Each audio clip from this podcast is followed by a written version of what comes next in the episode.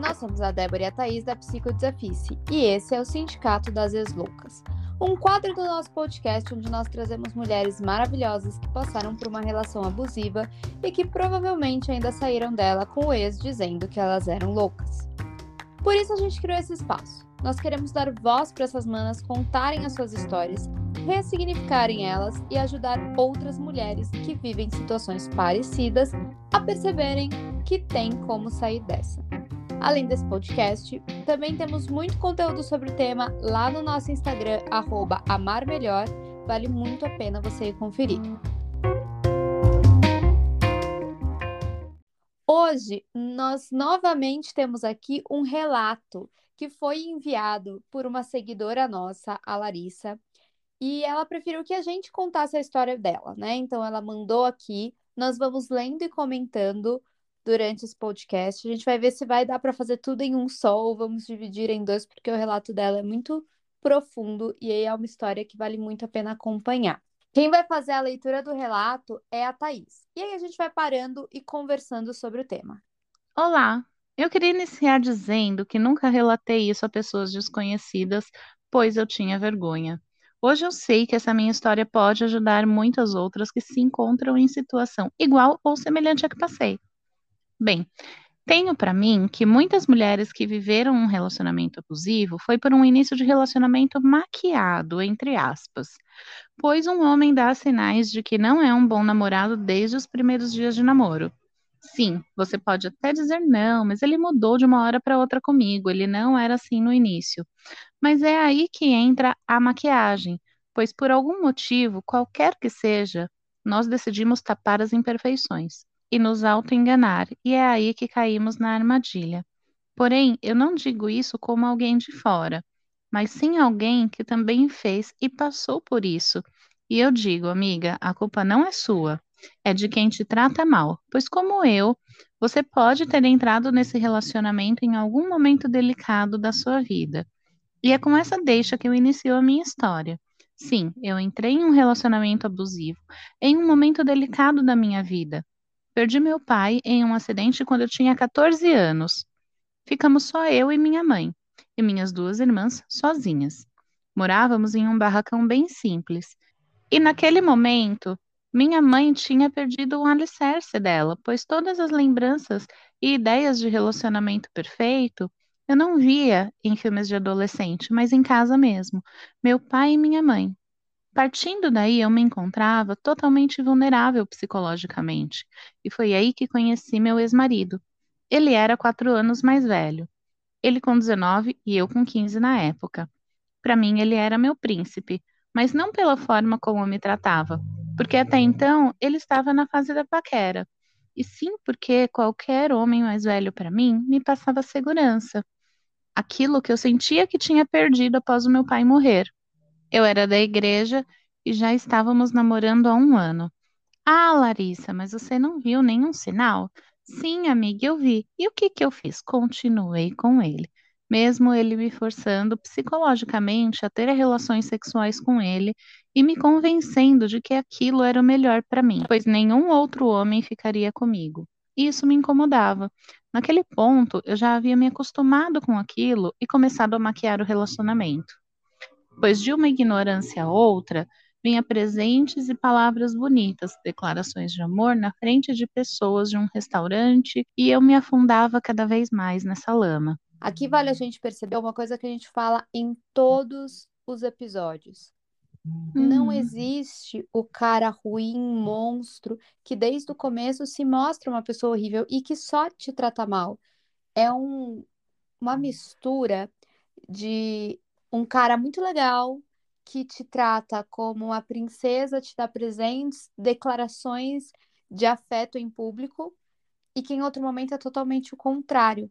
E aí essa logística na relação vai te deixando presa aquilo, porque é muito fácil falar, nossa amiga, mas estava na cara, por que, que você não saiu?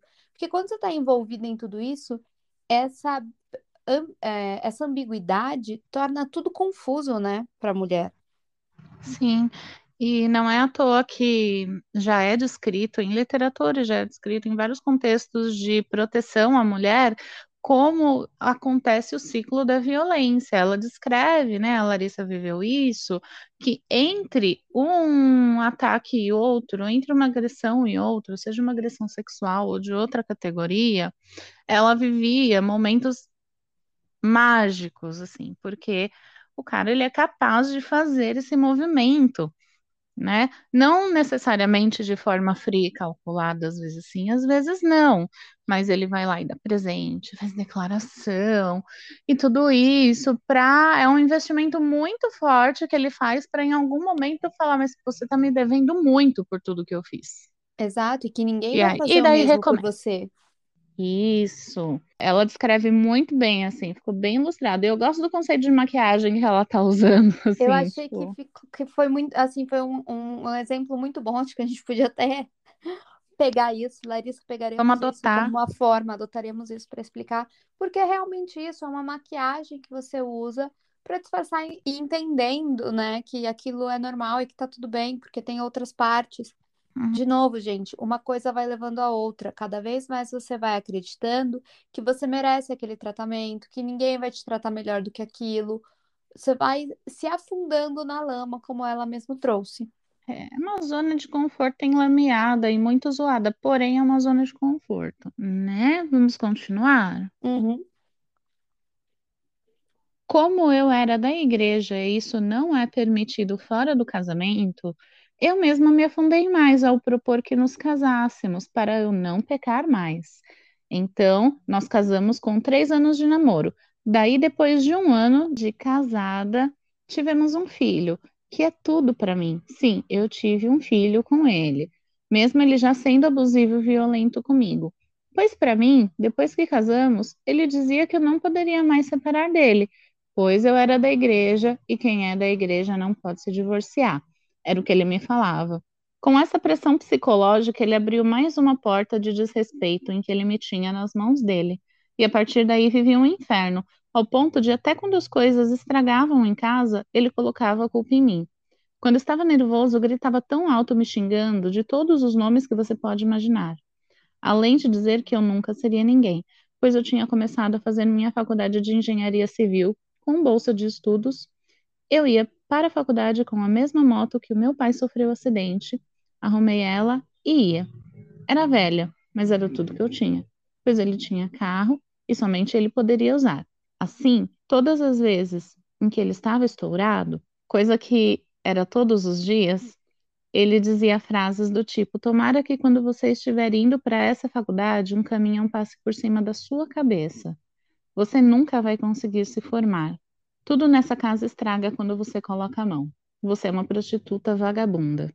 Quando ele me via conversando com algum colega da faculdade, ele quebrava todas as coisas da casa com chutes e murros, esmurrava as paredes, guarda-roupas. Não me batia, mas isso não significa que não seja violência também. É sim. Violência não é só aquilo que te machuca fisicamente, mas sim tudo aquilo que te machuca por dentro também. Isso é importante a gente frisar, né, tantas vezes quanto forem possíveis. São diversos tipos de violência e ela foi sofrendo esses tipos de violência desde o começo da relação, em doses diferentes. E imagina, né, você tentar se reerguer depois de ter perdido seu pai, ressignificou ali o processo com aquela moto que ele sofreu um acidente e ficar ouvindo isso da pessoa que naquele momento é praticamente o centro do seu mundo, né? É o cara que você ama, independente de qualquer coisa, naquele momento aquilo era amor para ela e era o que ela tinha e o que ela teria para sempre, porque ela não podia se separar, não existia uma escolha, né? Sim, não existia uma escolha ali. E assim, engraçado é que semana passada, quando a gente estava falando sobre fazer o podcast, eu tava, eu tinha um curso para fazer sobre atendimento de mulheres em serviços de sigilo, né? Serviços de acolhimento sigilosos. E aí o pessoal tava falando desses serviços, o quanto que as mulheres que estão acolhidas ali, elas trazem as vivências de violência física, vão repetindo até que em algum momento elas começam a perceber que elas começaram a sofrer outras violências muito antes das violências físicas. Uhum. Porém, muita gente ainda só associa a violência contra a mulher a partir das como sendo uma violência física. Sim. sendo que não é, né? Porque geralmente a pessoa aguenta até o nível da agressão, né? Antes disso é, ah, você tem que pensar, você tem que dar um jeito, tudo pode ser consertado. É Sim, é muito muito. delicado isso, Sim, porque a gente fica num, num, num limiar que é muito flexível do que é ceder e do que é ser violado. sim, né? Então, se a gente não tem os nossos limites muito claros, ou se eles vão sendo construídos, né? A gente vai cedendo de pouquinho em pouquinho, né? É sim. um que pode começar com chata, mas vai terminar no prostituta vagabunda, Exato, porque para a coisa pior. violência. Exato, a violência ela não começa do dia para noite, gente. Ele não vai olhar para você e te chamar de vagabunda do nada. Foram pequenos comentários, pequenos ataques que foram crescendo, que foram crescendo, e aí ele se sente no direito de falar aquilo. Então, É das duas uma, né? Ou isso vai acontecer igual você descreveu, né? Em que a pessoa vai crescer, vai, né? Vai vendo que não vai acontecendo nada, né? Não, você vai engolindo, engolindo, aceitando, aceitando. Ou então ela vai ter uma explosão, vai xingar de prostituta vagabunda para baixo, e depois vai falar, ai, desculpa, foi um momento de raiva. E aí, isso perdoado, vai acontecer de novo. Isso quando o momento de raiva ainda não vem com a justificativa que você tirou ele do sério. Que ele, Uhum. né, fez tudo aquilo porque você levou ele aquilo. Então, assim, quem tá Isso. ouvindo a gente agora e tá passando por uma situação dessa, perceba todas as violências que você vem sofrendo e comece a avaliar, cara, não é a sua única escolha estar ao lado dessa pessoa que te trata assim. Eu sei que não é fácil, não tô falando levante agora e mude toda a sua vida em 15 segundos ou após um episódio de 40 minutos, mas comecem a perceber e a se permitir ter outros caminhos. Independente da tua religião, independente de qualquer situação, né, que você esteja, existem outros caminhos. E você pode encontrá-los, não precisa ficar fadada a isso, porque a violência ela nunca vai parar ela na verdade só vai aumentar. Sim. Vamos continuar, porque ainda tem muito relato pela frente. Eu me lembro dele não querer sair comigo, de me deixar sozinha em casa, e eu escrevia tudo em um caderno. Eu gostava de escrever relatos do meu dia, em detalhes. Para não dizer que eu não tentei salvar meu casamento, coisa que as pessoas de fora dizem para você quando defendem ele, pois ele é um anjo na frente deles. Eu fazia de tudo. Eu lembro de um episódio em que eu esperei ele chegar do serviço com uma surpresa. Imagina a cena. Isso quando meu filho não estava em casa. A casa limpinha, como sempre, tomei um banho, me perfumei, coloquei salto alto, lingerie, espalhei um caminho de pétalas de rosas da porta até a sala para o quarto, pois nessa altura ele já estava acabando com a minha autoestima e me fazendo sentir que a culpa era minha dele não querer mais estar comigo. Também de não me procurar na cama. Ele era muito persuasivo. Daí pensei em fazer algo para melhorar. A cena foi: quando ele chegou, entrou, me viu na porta do quarto toda produzida, me deu um selinho seco e disse: Veste a roupa e vamos ali comer um espetinho. Ali eu perdi o chão. Comecei a me definhar por dentro. Me senti a mulher mais feia do mundo, então decidi fazer algo novo. Dei meu sangue no trabalho e consegui colocar silicone por um projeto que dava essa oportunidade para mulheres sem condições, na clínica de um cirurgião muito bom. Coloquei, mas ele mudou em alguma coisa? Não. Digamos que absurdamente ele preferia comer fora do que jantar em casa, se é que me entendem. Na minha cabeça, tudo começou a fazer sentido. O problema não estava em mim e sim nele, mas foi em outra situação que foi a gota d'água. Quando meu filho tinha três anos, o pai dele brigando, porque ele brigava e fazia tudo isso na frente de uma criança, do próprio filho. Ele apertou meus pulsos com tanta força que eu pensei que iria quebrar. Depois me empurrou da cama do meu filho, que era um colchão no chão. Caí com o corpo metade no chão e metade na cama, batendo as minhas costas na quina da cama. Meu filho de três anos correu até mim, virou, abriu os bracinhos e virou na frente para o próprio pai e disse: Eu cuido de você, mamãe. E depois, para com isso, papai. Ele mesmo disse com uma carinha de bravo e olhos cheios de lágrima. Meu coração despedaçou ali. Vi que não somente eu estava morrendo por dentro, como estava deixando uma criança ser afetada por uma coisa que eu tinha decisão nas minhas mãos. Eu levantei. Fechei a porta e tranquei eu e meu filho no quarto dele. Ele ficou batendo na porta, quase quebrando. E eu orei. Falei a Deus: Deus, é isso que o Senhor tem para mim e para o meu filho? Por que estou presa a isso e não posso divorciar de acordo com as irmãs da igreja? E quase que instantaneamente, Deus falou comigo e disse: Filha, não é isso que eu tenho para você. Me separei, divorciei e saí com uma mão na frente e outra atrás. Ele ficou com a casa que nós tínhamos construído, carro, empresa e tudo. Eu não me importei porque estava livre. Peguei meu filho, fui para casa da minha mãe, que lutou junto comigo. Daquele dia em diante, fui me reconstruindo dia após dia. Me formei, conheci meu atual namorado, que me trata como uma verdadeira princesa, onde a cada dia se mostra uma pessoa de Deus para mim e meu filho. Começando pelo fato de termos orado dois anos e namorado à distância, pois ele é francês. Depois de Deus me confirmar, ele foi ao Brasil pela primeira vez no ano passado. Me pediu em namoro. Hoje eu sou engenheira civil na Europa. Ele é super preocupado com o meu bem-estar e do meu filho. Ele não mede nenhum tipo de esforço para nos ver bem. Já chegou a dirigir 15 horas só para poder trazer um piano aqui para casa. Pois um dia meu filho disse que gostaria de tocar um, sendo que ele poderia ter vindo de avião que levaria três horas. Agora mora em Portugal e ele é de Paris, mora lá, onde passei 30 dias incríveis com ele. Ele simplesmente me surpreende a cada dia, e eu vejo a mão de Deus nisso, pois primeiro me reconstruí, me completei de amor próprio e aí vi que poderia ter alguém em minha vida, mas que a primeira regra para aceitá-lo seria ver quanto tempo ele esperaria por mim. Ele não somente esperou dois anos, passamos por pandemia, fronteiras fechadas, ele mandava dinheiro no Brasil para o meu filho, pois mesmo sendo empresário, o pai paga até hoje 250 reais de pensão e foi ao Brasil sem falar nada de português. Me pediu em namoro lá e hoje estamos juntos há quase três anos, namorando firme. E essa é outra história que posso contar mais profundamente numa próxima. Ah, que linda! Que final! Que final, Sim. cara! E assim, eu tô lendo isso, olhando a foto desse casal. Eu vou até mandar para você olhar também, Thaís, porque é muito bonito. É o Hum, casal, ela, né, o novo namorado e o filho. E assim, um brilho, né, na pessoa.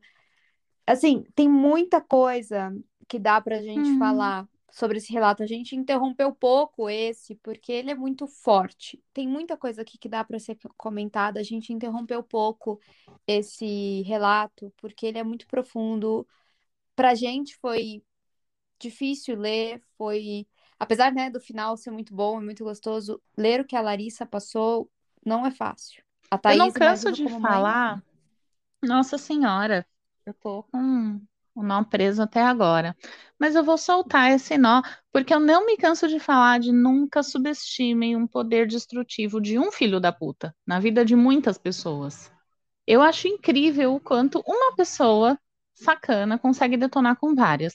Então, assim, não acreditem, mulheres, que isso vai se resumir a vocês né? Que todos os ataques vão se resumir a vocês, e mesmo que se resuma a vocês, que vocês merecem ser alvos desses ataques, seja o ataque da natureza que for, né? A Uhum. questão é que, assim, é, muitas pessoas saem afetadas, até as pessoas que lidam com a gente, é, acabam recebendo respingos das violências das quais nós somos vítimas.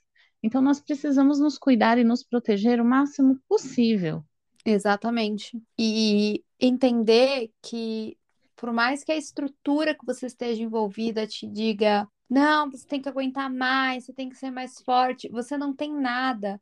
Só você sabe qual é a realidade do que você está vivendo aí. E você não é obrigada a passar por nenhuma violência porque alguém que nem está passando por isso acha que você está sendo exagerada ou que você não pode, sabe? O que para mim foi muito especial no relato da Larissa foi que ela é da igreja, né? Eu acho que quando a gente fala da igreja, já fica claro que igreja que é, porque a gente sabe o que é ser da igreja no Brasil, né? Embora Uhum. existam diversas, dezenas de igrejas diferentes, a gente sabe que a gente está falando de uma vertente específica, né? Então, e a gente sabe o quanto que o divórcio é mal visto. Aqui eu Sim. vou fazer um adendo, Débora, para te perguntar se você já leu o livro Cinco Linguagens do Amor. Não. Miga, lê, e aí a gente vai fazer um podcast sobre, Ótimo, vou colocar aqui na minha sobre lista e ele. faremos um podcast. Lê no Kindle aí, não sei, porque esse livro ele é incrível. Ele é escrito por um cara que é conselheiro de relacionamentos de igrejas protestantes, Uhum, que é bem semelhante à evangélica aqui no Brasil. uhum, E é um livro que eu adorei. Ele, mesmo ele fazendo isso que eu vou falar, que eu achei uma, uma coisa forte e complicada de lidar, mesmo ele fazendo isso, eu ainda amei o conteúdo do livro. Só que ele cita no final um exemplo que é de uma mulher que, para mim, estava passando por um relacionamento abusivo. uhum, E é, separar para ela estava fora de cogitação. E aí, de acordo com o livro, após o aconselhamento dele, ela teve melhorias incríveis no relacionamento. Não vou falar que é verdade, que não é porque eu não estava lá, uhum, mas eu acho que isso colocado numa publicação que virou best-seller é muito perigoso, sim, porque tem mulher que vai colocar a vida dela na reta, que já tá, vai só colocar na linha para o trem passar em cima. Por conta de, um, de uma esperança de que o relacionamento melhore. uhum, né, sem vislumbrar a possibilidade de um divórcio, porque isso vai contra o dogma da igreja. Só que o dogma da igreja, a Larissa conseguiu superar isso estabelecendo uma relação com Deus, né? Do jeito dela, conseguindo encontrar a luz. Porque às vezes a gente não tá com uma pessoa que é de Deus. sim. Eu acho que isso é muito forte que você falou, né? E Deus é, vai além de, da tua religião. O teu contato com Deus, ele é muito, muito mais forte do que isso, né? E não faz sentido alguém querer te colocar isso, independente de religião que seja, não faz sentido um Deus que queira você numa coisa que te faz tão mal e que pode te matar. E que vai fazer mal pro teu filho, por exemplo, que tá lá crescer num lar violento, afeta a vida, né, da criança. Seja porque ele pode se tornar alguém violento no futuro ou viver relações abusivas, porque tá habituado com isso. O que é o recado que um lar violento traz para uma criança? É assim que se demonstra amor. Exatamente. Para quem tem filho, ao mesmo tempo que é mais importante ainda manter um relacionamento saudável e não manter um relacionamento abusivo, é mais difícil sair. Porque não é só tu pegar tuas coisinhas e sair. E depois ver. Você tem que pegar tuas coisinhas, as coisinhas do teu filho. Uhum, E você tem que explicar pro teu filho, às vezes, o que está acontecendo. E sustentar o choro, e às vezes sustentar um eu quero a mam... eu quero papai. Porque muitas vezes o cara vai usar a criança como uma forma de manipular a mãe. Ou vai usar ele, vai fazer ele de aliado. Então a própria criança pode começar a de fato agir de forma agressiva com a mãe, né? É que essa criancinha, o filho da Larissa, ele foi. Nem sei explicar o que que foi aquilo, né? Qual foi a cena? É, ele foi hum, corajoso e protetor com a mãe. Só que tem crianças, e não por falta de coragem, não, não por não serem crianças tão incríveis quanto é o filho da Larissa, mas porque são alvos também das manipulações da sim. pessoa abusiva. Então a cabecinha delas vai sendo feita de que ela ganha o afeto do pai e de que é assim que se trata a mãe. Principalmente, eu acho que no caso dos meninos, por uma questão de identificação, né? Então é Uhum, ruim para os meninos por uma questão de identificação, ou por ter que sentir, né, que necessita de proteger um adulto, que isso não é, né? Uma criança não tem instrumental psíquico para isso. Uhum, Agora, e para a menina também, ou por eventualmente também assumir essa figura protetora, né, de ter que proteger a mãe das agressões, ou por normalizar, né, esse tipo de relação e sim. aceitar no futuro passar por coisas parecidas ou piores. Sim. A gente está falando de uma história que teve um final muito feliz, né? A Larissa encontrou um cara que faz super bem para ela, um cara que valoriza ela do jeito que ela merece ser valorizada. Acho que até pelas experiências que ela passou, ela consegue avaliar isso muito melhor. Mas uhum.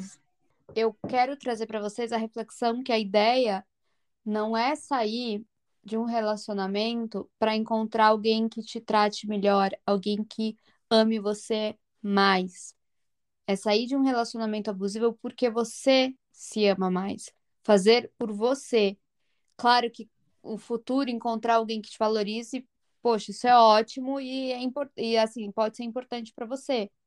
Mas lembra de fazer isso por você, né? Os movimentos de mudança é porque você é a pessoa mais importante da sua vida. E você precisa estar tá bem, você precisa estar tá segura. E qualquer um que te faça sentir diferente disso não deve estar tá do seu lado. Exatamente, né? Eu entendo que às vezes duas pessoas nunca se juntam quando não existe nada em comum, nada que se encaixe. Então a gente precisa trabalhar muito bem dentro da gente antes de qualquer relacionamento aquilo que a gente aceita pra gente. Porque o outro vai ler aquilo e vai oferecer, né? Ou não aquilo que a gente aceita. Eu não sei, todo mundo já deve ter tido uma experiência assim, que conhece uma pessoa e simplesmente não bate. Não tem. Não, não é porque foi ruim, mas assim. Não encaixou, não teve nada, não teve química. Sim. Né? Ali não tinha nada que se encaixasse. E a gente precisa ter coisas muito positivas dentro da gente, em termos de limites, em termos de valorização, para que a gente tenha encaixe com pessoas que também tenham coisas positivas a nos ofertar, sabendo uhum. que a gente tem coisas positivas para ofertar para elas, né? Sim. A gente recomenda até para vocês ouvirem o episódio que a gente fez, um dos últimos episódios, que foi o bolo mofado, né? Pedi amor e ele me deu o bolo mofado que é um texto excelente. Eu não vou lembrar o nome agora da autora, mas lá no episódio tem o nome dela. E uhum. fala muito sobre isso, né? Exatamente. É, vai falar do quanto que a gente também vai flexibilizando. É mais um caso de primeiro namoro, né? Então, quando a gente não tem um conhecimento prévio a respeito, né, de como que é um namoro, o que que rola exatamente, como que a coisa se desenvolve, a gente vai é, tornando cada vez mais elástico as situações para poder viver aquele namoro, porque talvez seja algo que você queira muito, né? Uhum. E deixa de lado os limites a serem colocados e sustentados. E quanto mais a gente vai abrindo, né, as exceções maiores, maior vai sendo o buraco. E aí a exceção vira Exatamente. regra. E aí, gente... depois, para reverter isso, é praticamente impossível, porque você já vai ter estabelecido uma dinâmica. E não que não seja possível. Quando existe uma questão de dinâmica, né? Assim, ah, eu tô num relacionamento que não tá muito bom, a gente tá se desrespeitando, né? Vale hum. a pena trabalhar a dinâmica. Mas se a gente já está falando do ponto de desrespeito de violência, né, junto com agressões, com desmoralização, com outros tipos de violação, por que a gente vai insistir nisso? Por que é que você está insistindo num relacionamento que já deixou de ser uma, uma coisa de iguais e virou uma relação de poder da outra pessoa sobre você? Exato. E a tendência de uma relação assim eu sei que muita gente quer tentar, quer dar mais uma chance, mas tem coisas que não dá pra gente dar segunda chance. Porque é tua vida que tá em risco. Então, se você tá pensando em voltar para uma relação que foi abusiva, ouve o que a gente tá falando, não volta. Porque não, não tem quase chance nenhuma disso se consertar por mais que você pense, às vezes quando a gente tá querendo voltar para alguém, né, a gente só lembra do, da, boa, da parte boa, do melhor, mas você saiu daquela relação por um motivo. Tenta lembrar disso para não voltar para ela. Muito bom. Por fim, eu acho que o que a gente deseja para todas as mulheres é que elas possam ter toda a força e a coragem, que não só a Larissa, mas que todas essas mulheres que passaram por aqui tiveram, porque a gente sabe que não é fácil conseguir sair de uma relação abusiva. mas é possível e a gente espera que vocês consigam, porque ninguém, ninguém merece passar uma vida dentro de uma relação dessa ou perder a vida em uma relação dessa. A gente já fala muito disso lá no nosso Instagram, dá dicas de como você pode fazer para começar a sair de uma relação abusiva, como você pode se recuperar de uma relação abusiva, porque quando a gente sai, a gente sai muito machucado e para poder, né, interagir de uma forma mais saudável em novas relações, a gente leva um tempo e precisa costurar ali algumas feridas. Então, vão lá, dão uma olhada e comecem esse, essa nova jornada de vocês. Vocês merecem ser felizes. É isso aí. Mulherada, a primeira, já que a gente está falando, né, de sair de um relacionamento abusivo, é muito complicado a gente sair de um poço de lama, como disse a, a Larissa, para cair num precipício. Uhum. Se a gente sente que essa é a nossa escolha, ah, eu vou sair aqui desse poço de lama, mas eu vou cair num precipício eternamente. É claro que você não vai sair da lama, né?